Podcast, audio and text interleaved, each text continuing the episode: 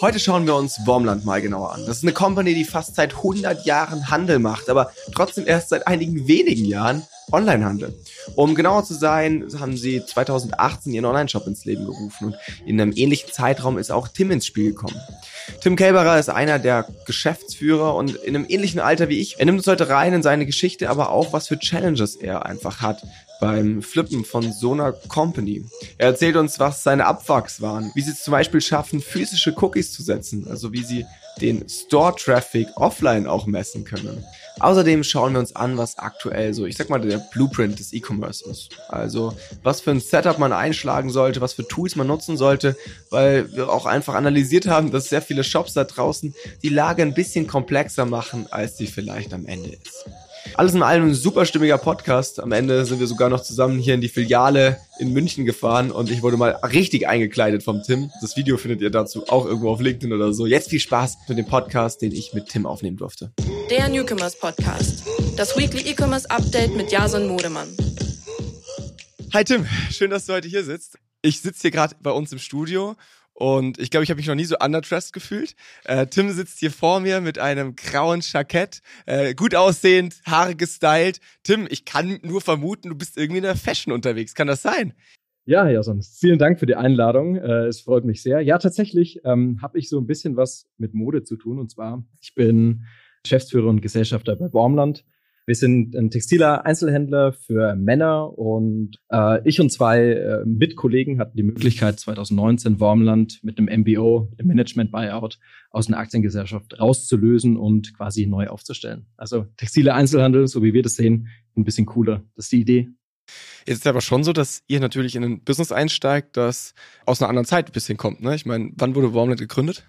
Also 1935, also wirklich tatsächlich Traditionsunternehmen. Und ja, sind wir ehrlich, textile Einzelhandel ist es nichts, wo ihr irgendwie applaudiert und sagt, hey, geile Branche und mega spannend und innovativ und so, sondern eigentlich textile Einzelhandel ist ja immer die Überschrift, Innenstädte sterben, alles wird schlechter, alles, die Rahmenbedingungen verändern sich und sie werden eigentlich tendenziell immer, immer schlechter, ja. Und wir versuchen der Sache zu trotzen und ehrlicherweise ist es schon hart, ja. Aber klar, wir kämpfen dagegen oder dafür. Ich würde nicht sagen, dass es weniger spannend ist, oder? Ganz im Gegenteil. Ich glaube, da kann man eine ganze Menge rausholen, weil ja gerade diese Legacy, die ihr habt, hat ja total viele Vorteile. Und ich glaube, wenn man das jetzt schafft, zu flippen, zu transformieren, hat das ja unfassbar viel Power. Ich meine, ganz ehrlich, ich habe ja sehr viele Leute bei mir im Podcast, die sagen, yo, wir haben jetzt ein D2C-Business aufgebaut, jetzt wollen wir irgendwie ein Retail, aber irgendwie klappt das nicht so ganz mit unserer Marge, mit der Produktgröße, whatever. So, die haben total Struggle in die andere Richtung. Ähm, ich glaube, ihr habt dann eine sehr, sehr geile, eigentlich erstmal ähm, Position, aus der ihr kommt. Und ich glaube, gerade mit dir als Geschäftsführer geht er da ja auf jeden Fall die richtigen Schritte, was ich so gehört habe. Was genau machst du denn bei Baumland?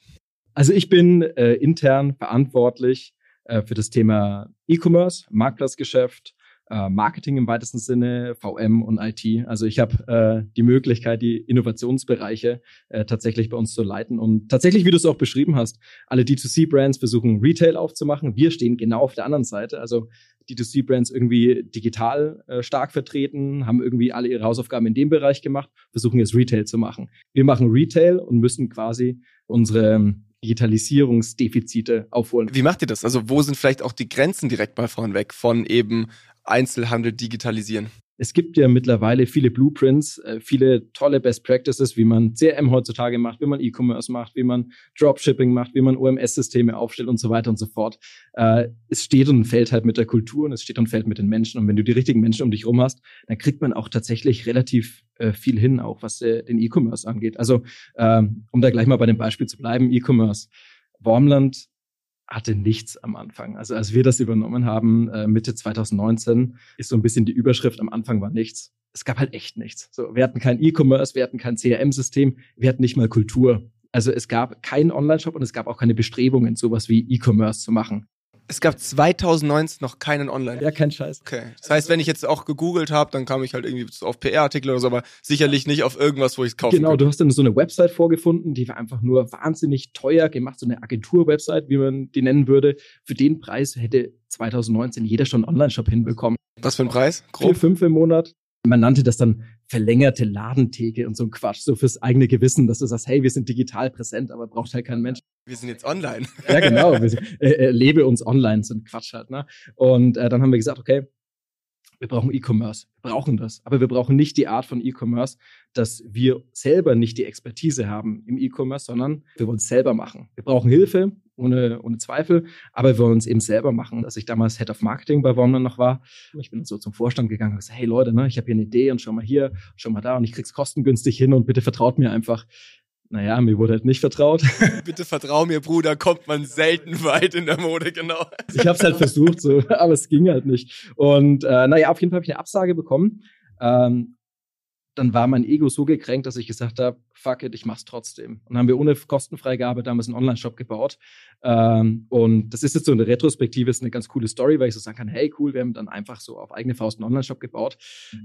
Hätten die mir das übel genommen, hätten die mich halt einfach rausgeworfen. War aber anders. Und zwar konnten wir genau zu dem Zeitpunkt, als wir den Online-Shop fertig haben, die Company übernehmen. Ja, plus ihr seid ja auch in eine Zeit reingeschlittert äh, als Einzelhandel, wo das wahrscheinlich ganz geil war, weil vielleicht die ein oder anderen das zwei Jahre später schmerzhafter lernen mussten. Also ne?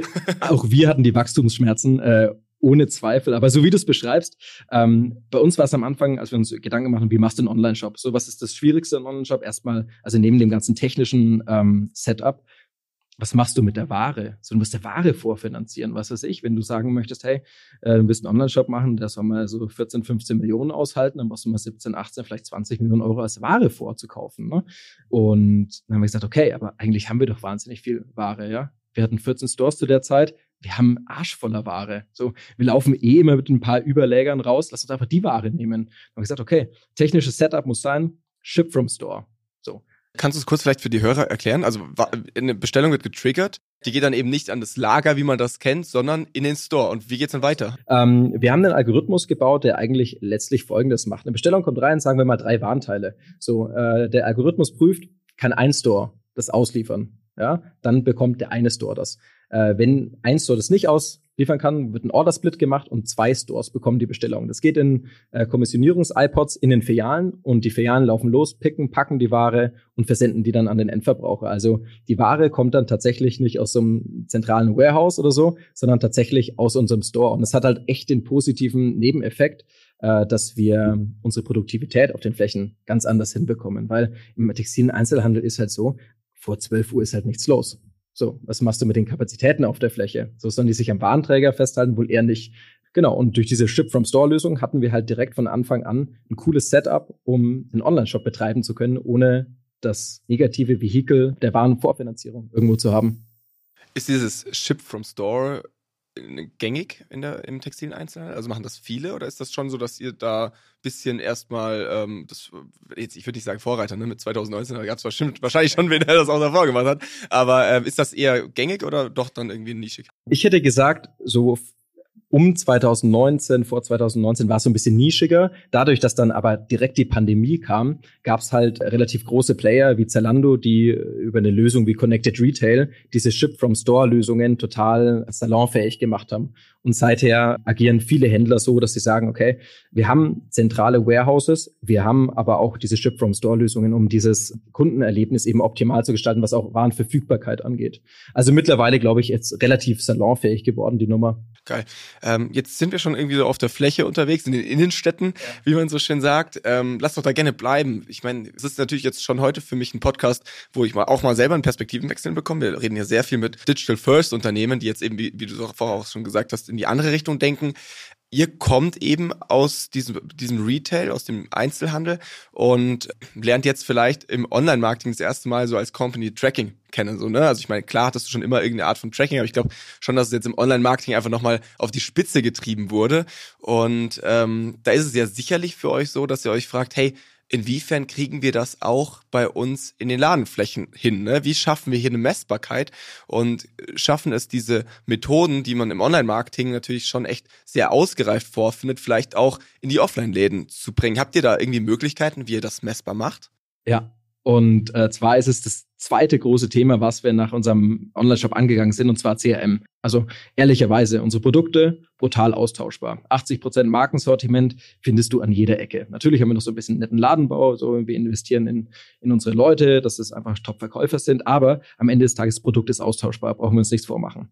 Deswegen haben wir gesagt, hey, das Wichtigste ist ja eigentlich, alle Kundendaten zu haben. Und habe ich mich gefragt, hey, wie sieht es eigentlich gerade aus? Dann hieß so, ja, hey, wir haben ein super cooles CRM-System. Ich sage, okay, cool, zeig mal, ich bin gespannt was es am Ende des Tages war, war es ein Newsletter-Verteiler. So, mit so physischen, haptischen Karten. Ah, geil, geil, geil. Jetzt klingt das so altmodisch. Ich war am Samstag noch in der Stadt und habe das bei einem relativ großen Einzelhändler noch genauso vorgesehen. Die haben tatsächlich das noch so händisch ausgefüllt. So, wir haben uns das angeschaut, auch bei uns damals 40 Prozent Ausfallquote. Keiner konnte das lesen. Die Leute haben super schmierig geschrieben. Du konntest einfach nicht lesen, was da, äh, wie die E-Mail-Adresse war, wie der Vorname war, wie der Nachname war. Und ich dachte mir, okay, das ist alles, aber kein cooles CRM. Und dann haben wir gesagt, okay, gut, Salesforce muss ran. Und haben dann damals äh, Salesforce Lightning Service Cloud eingeführt, um erstmal ähm, Kundendaten zusammen zu digitalisieren, ja. Und um dann jetzt vielleicht zwei, drei Jahre später genau das zu haben, wovon du gerade sprichst, und zwar, ähm, wie sammle ich Kundendaten, um Werbung im Nachhinein relevant zu gestalten? Und genau das machen wir jetzt. Äh, haben als Setup quasi Salesforce, ja, Lightning Service Cloud, und haben hinten dran auch Themen wie äh, was Marketing-Automatisierungen angeht. Und wir sammeln eben unwahrscheinlich viel Kundendaten, also kaufbezogene Daten. Wenn ein Kunde sich, ich blöd gesagt, das Sakko mal ändern lässt, dann wissen wir, wie viel Geld er dafür ausgegeben hat. Also wissen wir auch, hey, ein Kunde, der in der Regel ähm, sich sein Sakko, seine Hose ändern lässt, vielleicht muss ich dem nicht 20 Prozent Rabatt auf seinen Anzug geben, sondern vielleicht reicht es aus, wenn ich dem einfach seine Schneidereikosten schenke. So, also auch mal so ein Approach irgendwie. Äh, mach's mal konkret. Also jetzt lasse ich meinen Sakko ändern. Da trage ich dann an der in der Storefront meine E-Mail-Adresse Ja, genau, ein, genau. Und wir tracken das quasi an der Kasse, weil da musst du diesen Schnipsel noch abgeben und das äh, verwursten wir mit in der Kasse und synchronisieren das in unserer Warum trage ich meine E-Mail-Adresse ein? Weil es sonst nicht geht oder weil ich dann Rabatt bekomme oder? Du bekommst Rabatt auf deinen Schneidereiservice. Ehrlicherweise überhaupt nicht viel, also auf den Schneidereiservice, aber wir haben dadurch die Kundendaten digitalisiert und das lohnt sich allemal. Wie viel Prozent von Käufern machen das dadurch? Also wir haben derzeit eine Kundenquote, die sich tatsächlich identifizieren von circa 25 Prozent. Könnte ehrlicherweise noch höher sein. Da arbeiten wir gerade dran, wie wir Mechanismen schaffen, dass es noch höher ist. Aber es ist äh, tatsächlich so, dass dieses Thema Digitalisierung von Kundendaten, wir sagen auch dazu, das physische Cookie. Weißt du, digital gesehen wissen wir alles. Was im Store abgeht, wissen wir halt gar nichts. Ja? Und wir versuchen eben Systemlandschaften zu schaffen, wo unsere Mitarbeiter auch auf Kundenebene sich Aufgaben stellen können. Wie beispielsweise, hey, ähm, Jason kommt aus dem Urlaub wieder. Schreib ihm doch mal kurz ein Follow-up und frag, wie der Urlaub war. Aber auch ehrlicherweise mal neue Sachen, was Leads sammeln angeht. Wir kooperieren hier gerade mit Hello Charles, weil ich mir auch die Frage stelle, muss es denn so platt sein, dass man einen Kunden einfach so ein iPad in der Hand drückt und sagt, hier, füll das jetzt mal aus. So, kleiner Einschub von mir. Ähm, ich weiß nicht, wie ihr es seht, aber ich finde, Tim ist ein krasser Typ und er hat echt was zu sagen. Und so Typen wie ihn gibt es tatsächlich öfter. Also ich begegne nicht nur hier im Podcast, sondern auch sonst so in Terminen immer wieder Entscheidern und Entscheiderinnen, die echt was zu sagen haben. Und deswegen haben wir uns gedacht, okay, wir wollen einen Ort schaffen, in dem wir genau diesen Input bündeln und an dem wir diesen Input auch euch einfach nochmal in einer Live-Version zur Verfügung stellen. Und deswegen kann ich heute ganz glücklich verkünden, dass es endlich soweit ist. Die Tickets für den Newcomers Summit sind live gegangen. Wir hatten ja letztes Jahr unseren Aufschlag. War ein mega Event. Das Feedback hat uns echt komplett vom Hocker gehauen. Deswegen haben wir gesagt, dieses Jahr machen wir ernst. Zwei Tage, richtiges Konferenzsetup, alles drum und dran, geiles Essen, geile Leute, geile Gespräche, geilen Input. Also alles, was wirklich diese E-Commerce-Branche einfach braucht, um zu wachsen, um sich selbst zu fordern und um sich gegenseitig zu inspirieren. Und das heißt, wenn du jetzt den Podcast hier regelmäßig hörst, dann ist es definitiv deine Pflichtveranstaltung, weil wir das vor allem auch machen, um die Community hier rund um den Podcast mal zusammenzubringen. Wir wollen den Leuten eine Bühne bieten, die es wirklich verdient haben, die wirklich was zu sagen haben und wo ich mir auch sicher bin, dass ihr die Vorträge verlassen werdet und wirklich was dazugelernt habt. So, das heißt ganz klar, jetzt in die Show Notes gehen, jetzt klicken, jetzt Tickets sichern. Äh, es gibt gerade noch ein paar Early Bird Tickets, also wer schnell ist, der spart sich noch 200 Euro. Und dann würde ich sagen, geht's auch schon weiter mit der Podcast-Folge mit Tim. So, kann es nicht so interaktiver sein? Wir haben das jetzt mit Hello Charles gemacht und so NFC-Karten, die werden ans mobile Endgerät dran gehalten und kommst in so eine WhatsApp-Journey rein. Dann geht so eine kleine Konversation los und sagst, hey, wie ist der Name? Okay, Tim, ja, Nachname Kelberer und so weiter. Und diese Daten synchronisieren wir dann in Salesforce rein und haben alle kaufbezogene Daten. Und das sind einfach so Ideen, wie man ähm, das Thema Leads sammeln, Kundendaten sammeln, so ein bisschen spielerischer gestaltet. Und es kommt tatsächlich echt gut an. Also wir haben jetzt letzte Woche, ähm, Grüße an die Jungs von Hello Charles, äh, haben wir 10.000 Telefonnummern gesammelt, was echt cool für uns ist. Ja, äh, klingt ja schon so, als wird das alles bei euch echt ordentlich laufen. Wo ich mir nur so denke, wie viele Leute seid ihr im Unternehmen? An Mitarbeitern? So knapp 500. Und ihr habt jetzt fast 100 Jahre Firmengeschichte. Was ich mir da schon als Frage stelle, ist, wie schafft ihr es in der Digitalisierung, wo jetzt irgendwie so ganz viele kleine Speedboats plötzlich auf den Markt kommen, ähm, als Unternehmen mit Geschichte und doch einer gewissen Größe, immer noch agil zu bleiben? Also, oder vielleicht hast du auch ein Beispiel aus der Praxis, wie so Agilität trotzdem noch da ist oder ist sie da? So. Ich beantworte die Frage mal ganz transparent und ehrlich. Es gibt Bereiche, das sind wir überhaupt nicht agil. Das ist so agil, dass ich denke mir, komm, das kann doch, da kann doch nichts werden. Es gibt Teilbereiche wie beispielsweise so ein Bottleneck, so eine Finanzbuchhaltung zum Beispiel, wo ich mir nie Gedanken drüber gemacht habe, wo ich mir dachte, ja komm, ziehen wir einfach mit, ne? Ist doch gar kein Thema. So, wenn, wenn wir das im Marketing cool gemacht haben, im E-Commerce gemacht haben, dann ziehen wir es halt einfach in der Finanzbuchhaltung nach. Ja, von wegen. So, wenn du das nicht gut vorbereitet hast, dann blockiert es auch echt viel. Auf der anderen Seite versuchen wir, das durch Kultur zu stärken. Und das heißt, wie schaffe ich eine Kultur, in der Innovation irgendwo gefördert wird? Ähm, wie haben wir das ganz konkret gemacht? Wir haben es einfach gemacht. Wir sind in die Sachen reinmarschiert ohne Hintergrundwissen. Wir haben Salesforce ausgerollt und hatten keine Ahnung davon. Wir haben Shopware gebaut, wir hatten keine Ahnung davon. Wir haben Klaviyo gemacht, wir hatten keine Ahnung davon. Wir haben es einfach gemacht. Und wir haben gesagt, trust the process. Wir springen rein in die Sache und dann justieren wir da, wo es notwendig ist. Haben auch echt viele Sachen unwahrscheinlich schlecht gemacht. Also die sind uns auch im großen Stile auf die Füße gefallen. Aber ich denke, am Ende des Tages ist es sehr ratsam zu sagen, Sachen einfach mal anzugehen, auch wenn man keine Ahnung davon hat. Aber wenn man das richtige Team im Hintergrund hat, und davon lebt es tatsächlich sehr bei uns, ähm, lernt man die Sachen, man wächst in die Sachen rein und macht sie dadurch hoffentlich gut also so wie ich dich jetzt kennengelernt habe und auch dein Team, ich glaube, ihr seid extrem pragmatisch für eure Größe und für den textilen Einzelhandel. Ich glaube, da gibt's äh, also äh, das ist schon eine Branche, die tendenziell ein bisschen langsamer eigentlich arbeitet und ich glaube, da macht ihr sehr sehr guten Job. Ähm, du hast mir eine Story erzählt hier letztes Jahr, als diese Kassensysteme ausgefallen sind. Vielleicht willst du die auch mal kurz nochmal erzählen. Weil ich glaube, es passt gut zum Thema Agilität. Es passt voll gut rein und das ist eine Sache, wo wir tatsächlich sehr pragmatisch waren und einfach in your face so eine Sache gelöst haben. Also Background war, es gab von den eigentlich führenden Anbieter für Kartenlesegeräte. Gab so ein Gerät, das heißt H5000. So, das ist der absolute Branchenstandard, findest du in jedem Edeka, in jedem Rewe, in jedem Textileinzelhandel. So, und über Nacht, äh, wenn ich mich recht erinnere, war es so, dass irgendwie ein Sicherheitszertifikat ausgelaufen ist und die das vercheckt haben, irgendwie zu verlängern. Das heißt, jedes dieser Geräte ist einfach ausgefallen. So. Dreimal darfst du raten, welche Geräte wir zu 100% im Einsatz haben. H5000 Geräte. So alles im Arsch gewesen über Nacht. Und wir denken so, fuck, wir können nicht kassieren. Es geht halt einfach mal gar nichts. Zu dem Zeitpunkt hatten wir zum Glück, muss man sagen, schon ein externes POS-System, über das wir so Order from Store Lösungen gemacht haben. Also effektiv, äh, Ware ist für den Kunden nicht da. Ja, wir bestellen die ihm die einfach nach. Unser Algorithmus prüft, in welchem Store die äh, vorrätig ist und kann dann über ein mobiles Endgerät, also über Tablet äh, bestellt werden. Es ist so ein iZettel-Gerät dran von PayPal und darüber kannst du einfach bezahlen. So, das hatten wir als technisches Setup.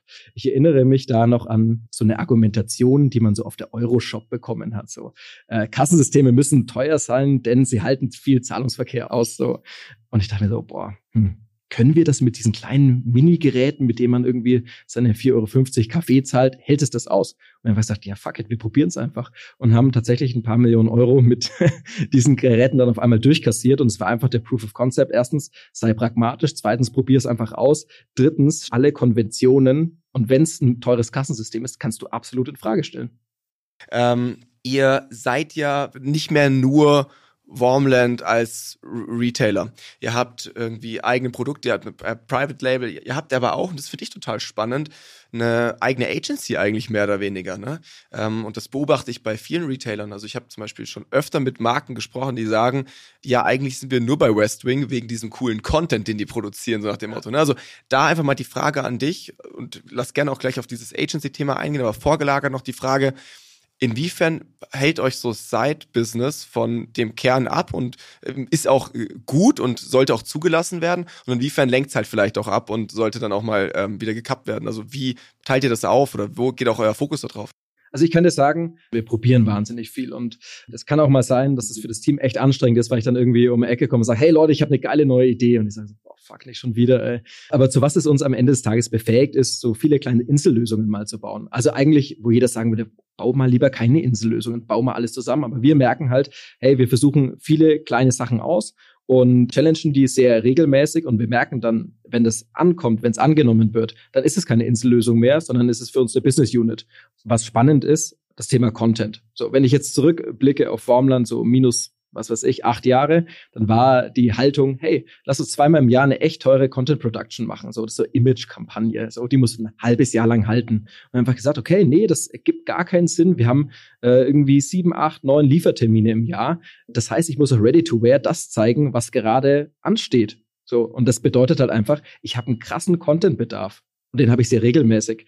Und dann haben wir gesagt, wir nehmen das Budget, was wir haben für die beiden Shootings, legen noch ein bisschen was drauf und machen auf einmal sechs Shootings draus. Und daraus ist eigentlich entstanden, dass wir jetzt mittlerweile sechs Content Productions und vier Edits im Jahr äh, durchschieben und uns da eine echte Expertise aufgebaut haben und haben gesagt, okay, Expertise schön, so unternehmensintern. Wir freuen uns darüber, wir sind sehr stolz darauf. Auf der anderen Seite aber auch dürfen wir das nicht nach außen hin öffnen ist doch eigentlich total wert, dass man es nach außen hin öffnet. Und das ist äh, der Punkt, an dem Wormland jetzt zur Agency wird. Okay, erste Frage. Wie viel hat so, ein, so eine Production bei euch gekostet ursprünglich? 60.000 Euro in der Spitze. 60k für eine Production. Wie viele Tage waren das dann? Wie groß war die Crew oder so? So drei bis vier Tage so insgesamt. Und äh, von der Crew waren das 10 bis 12 Leute. Das heißt, jetzt habt ihr echt irgendwie ich sag mal 100k an Budget und das verteilt ihr einfach mehr? Ja, genau. Es ist ein bisschen mehr, aber es ist so ungefähr grob die Richtung. Und jetzt liegen wir halt zwischen 12 und 15.000 Euro in der Spitze. Und 80 Prozent gehen für die Models drauf. Das ist so. Weil eins, eins haben wir gelernt, spar niemals an den Models. So, wir haben es auch mal anders gelöst. Du kennst diese Haltung, hey, lass uns das mit unseren Leuten intern machen. Wir haben da jemand, der gut aussieht. Was ist das Problem daran? Models wissen ganz genau, was die machen. Die wissen, wo die gut aussehen. Diesen Unsicherheitsfaktor, diese Berührungsängste, die man als normale Person einfach hat, gibt's nicht. So, die wissen ganz genau, wie die das überspielen und die wissen, ab wann sie gut aussehen und wie sie sich da zu verhalten haben. Und das habe ich auch am Anfang unterschätzt, weil ich auch die Haltung hatte, hey, können wir solche Themen nicht anders lösen? Und das war ein großes Learning, einfach nicht tun einfach da auf die Professionellen setzen. Ich, ich stelle mir das aber irgendwie trotzdem sehr ablenkend vor. Also ich meine, so eine Agentur ist ja was komplett anderes wie euer Kerngeschäft am Ende. Klar, das ist echt, also im ersten Moment ist man da ja immer erstmal so, ja, lass unbedingt mitnehmen den zusätzlichen Umsatz, der ja gerade, wenn man noch kein großes Team hat, dann auch irgendwie wahrscheinlich fast rein Gewinn ist, so nach dem Motto, bis auf die Mitarbeiter, die das halt machen. Aber die Frage ist halt schon, wie groß wollt ihr das bauen und was ist da so eure langfristige Vision mit, ne? Wenn ihr es ernst meint, müsstet ihr früher oder später das komplett ausgliedern, komplett eigenes Team, große, so, ne? Das, da ist ja ein bisschen Arbeit mit verbunden. Voll. ist das was, wo ihr langfristig seht und was ihr auch groß machen wollt?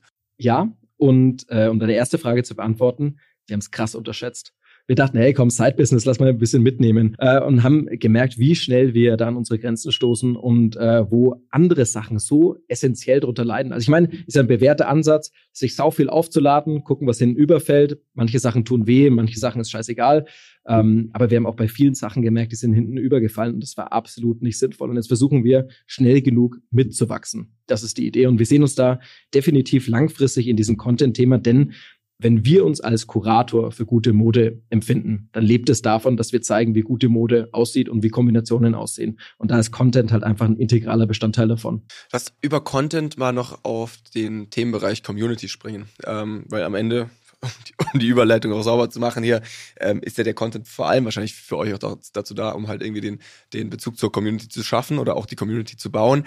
Ähm, und gerade in der Fashion ist es ja schon so, dass die Community ein ganz essentieller Bestandteil ist. Ne? Also jetzt gerade auch, es sind ja die letzten fünf Jahre, sage ich jetzt mal, oder letzten zehn Jahre auch ganz neue, gerade so D2C-Brands, vielleicht auch aus dem Boden gesprossen, die echt ultra schnell auf echt krasse Umsätze gekommen sind.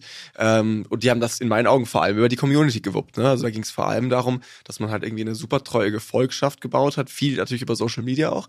Wie steht ihr da als Baumland dazu? Weil es natürlich als Retailer auch nochmal ein bisschen schwerer, du hast weniger Marge, ne? so, du kannst jetzt auch nicht super viel da rein investieren. Wie balanciert ihr das aus? Ja, ist eine berechtigte Frage und die Antwort ist einfach und kurz. Wir haben es schlecht gemacht. Es wurde in der Vergangenheit einfach nicht angegangen. Thema Community hinübergeworfen. Thema Social Media war nicht relevant für uns. Jetzt sind wir leider an einem Punkt angelangt, wo wir merken, die Community jetzt im Nachgang noch hochzuziehen, über soziale Medien, Reichweite organisch zu schaffen, ist tot. Identifikation mit dem Unternehmen hast du schon, weil du hast eine gewisse Unternehmenshistorie und die Leute kennen dich. Aber dieses krasse Community Building, das haben wir verschlafen, haben es nicht gut gemacht, versuchen das jetzt in gewissen Teilbereichen nachzuholen, aber wir versuchen uns nicht der Illusion hinzugeben, dass wir jetzt die geile D2C-Brand werden und äh, auf einmal eine riesen Community aufbauen, die wir in der Vergangenheit einfach nicht hatten. Was wir versuchen, wir versuchen das über ein gutes Service-Level zu lösen, wir versuchen das über Inspiration zu lösen, wir versuchen auch, wie ich gerade schon gesagt habe, als Kurator für gute Mode aufzutreten. Die Möglichkeit, dass wir gerade als Wormland, als Community bildendes Unternehmen irgendwie auftreten, das wird uns nicht gelingen.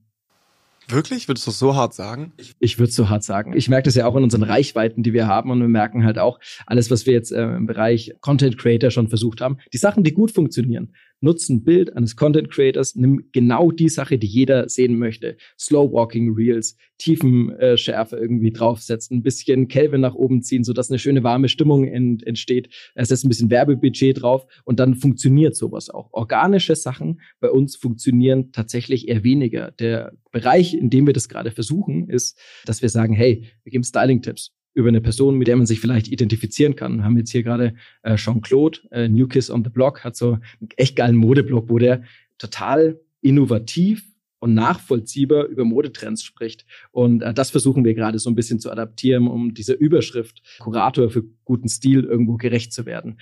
Das Community Building ist bei uns ins Wasser gefallen. Krass, tut mir irgendwie weh, wenn du es so sagst, weil ich, ich verstehe dich voll und ich glaube, auch viele Hörer verstehen dich. Ich glaube, es gibt viele da draußen, die das Thema so ein bisschen verschlafen haben. Ähm, aber irgendwie kann ich mich, mich nicht mit dem Gedanken abfinden, dass der Zug jetzt so komplett abgefahren ist. Ne? Ähm, was ist über Influencer oder so? Oder Leute, die schon Reichweite haben oder irgendwie vielleicht auch andere Marken, die schon Reichweite haben, dass man sich da nochmal mehr dranhängt? Ich meine, so ein About You oder sowas lebt ja nur durch Influencer. Ich weiß, die Frage ist nur, ist das gerade ein Geschäftsmodell, was so richtig aufgeht, so im Großen und Ganzen?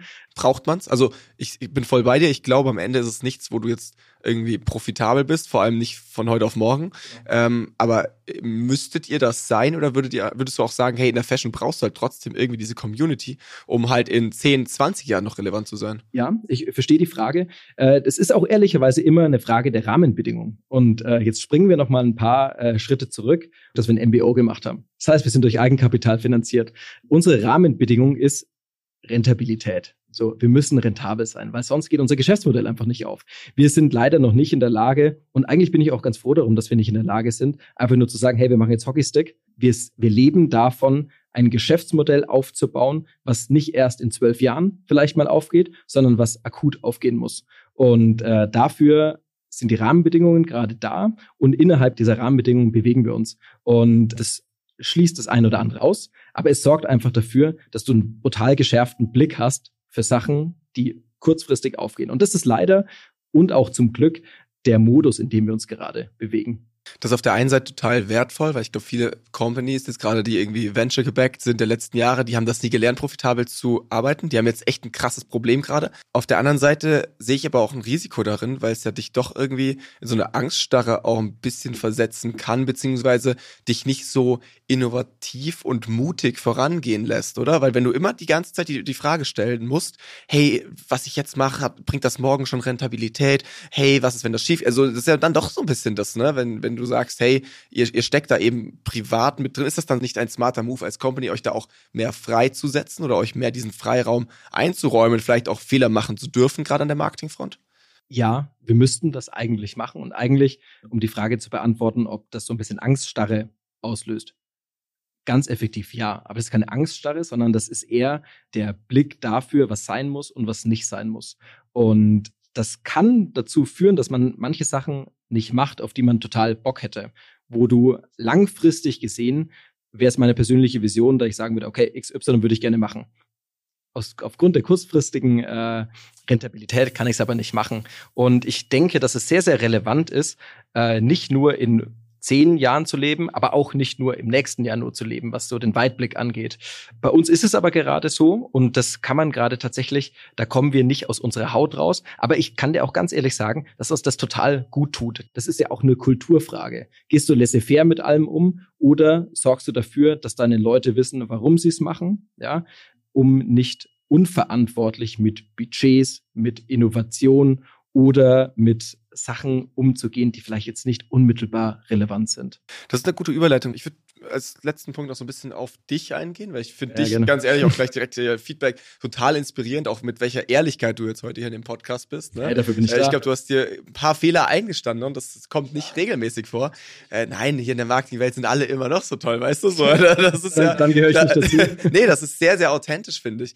Ähm, und deswegen würde es mich total interessieren. Ich meine, du bist jetzt 27? 29. Neun, oh, ich 29. sehe aber aus wie 27. du bist jetzt 29, ähm, arbeitest als Geschäftsführer einer Company von 500 Leuten, hast, glaube ich, irgendwie, leitest ein Team von um die 100 Leuten oder sowas. Ähm, wie gehst du damit um? Also kommst du mit der Verantwortung klar? Macht es dir Spaß?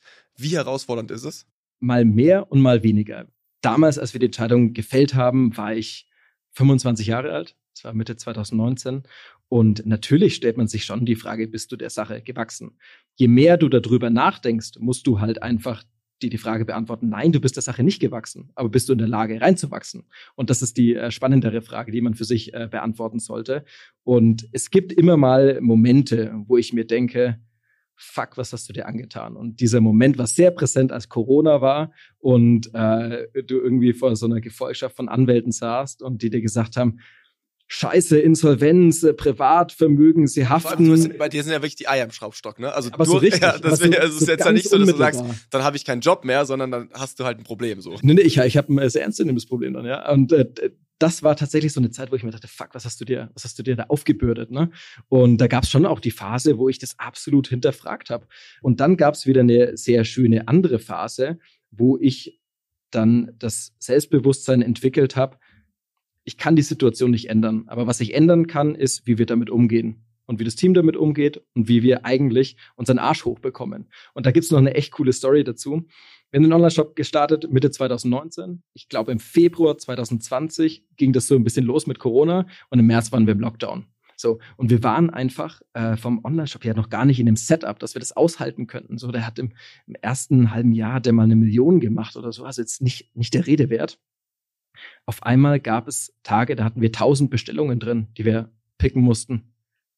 So scheiße, wir hatten gar kein, gar kein Setup dafür. Aber äh, das Team hat mir da insofern den Rücken gestärkt und das äh, Selbstbewusstsein tatsächlich verliehen, dass ich gesagt habe, egal wie die Situation aussieht und wie vermeintlich schwierig oder aussichtslos die ist, irgendwie packen wir das schon. Der Weg dahin ist super steinig und eklig und der kostet sehr, sehr viele Nerven, aber mit den Herrschaften schaffe ich das. Ja, halt. vor allem heißt dann halt mal Jackett ausziehen und halt packen.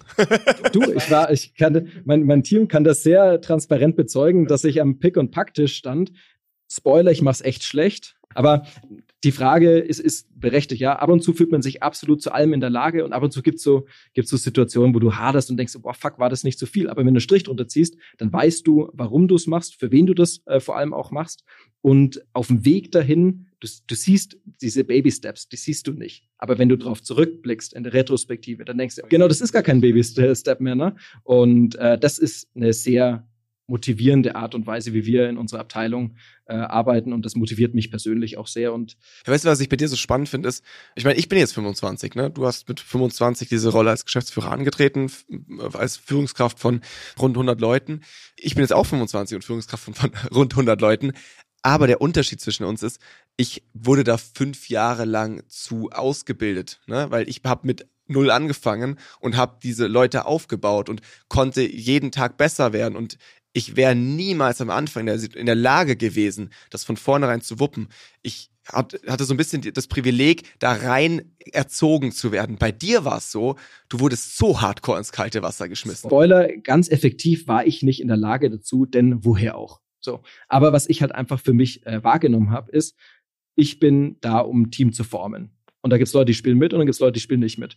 Und ein großes Learning ist, du kannst nicht alle mitnehmen auf die Reise. So, das war so mein Riesen-Learning. Ich dachte mir so, hey Tim, ich krieg das hin. Alle Leute, ich krieg die motiviert. So, die haben dann alle die gleiche Vision und wir kriegen das gemeinsam hin. Es hat überhaupt nicht geklappt, so wurde teilweise auch nicht akzeptiert. Und was ich einfach festhalten darf, so nach ein paar Jahren der Erfahrung jetzt, du kannst nicht alle mitnehmen, aber die, die du mitnimmst, musst du richtig mitnehmen.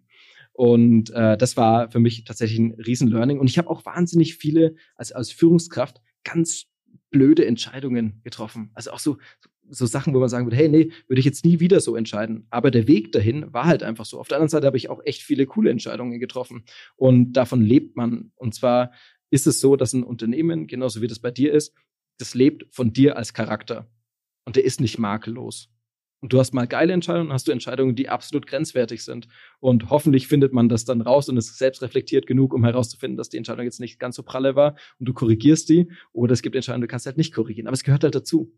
So, und äh, mit diesem, mit diesem Gefühl, Mensch zu sein, krasse Fehler zu machen, aber auch extrem gute Entscheidungen treffen zu können. Ich glaube, ganz wichtig auch da das Thema Authentizität und Fehler eingestehen. Und wie schon vorher gesagt, ich glaube, du bist super ehrlich hier jetzt heute im Podcast gewesen. Ich kann mir vorstellen, dass du auch sehr ehrlich führst. Und ich glaube, das ist ein gutes Schlusswort so, was man da eben jungen Führungskräften vielleicht auch auf dem Weg mitgeben darf. So, ich glaube, niemand von uns fühlt sich zu jeder Zeit in der Lage, das voll zu wuppen. Ähm, aber genau dieser Prozess ist das, was es spannend macht. Und äh, gerade wenn man ehrlich damit umgeht, dass es vielleicht auch einfach manchmal schwer ist, dann ist es das, was das Team auch antreibt und wo man dann eben gebündelt hintereinander steht. Du Tim, wir da sind jetzt hier echt schon eine ganze Weile drinnen. Ich bedanke mich bei dir schon mal für diesen Podcast. Es waren super spannende Themen. Also ich finde es total faszinierend, wie ihr gerade dabei seid, ein Unternehmen mit der Historie im Einzelhandel zu flippen und äh, die Digitalisierung da irgendwie so mit diesem vollen Impact irgendwie draufkommen zu lassen. Total spannend, wie du die Sachen angehst, wie pragmatisch du bist. Wie gesagt, vielen Dank dir für den Podcast heute. Danke dir auch der Newcomers Podcast. Das Weekly E-Commerce Update mit Jason Modemann. Jeden Mittwoch. Überall, wo es Podcasts gibt.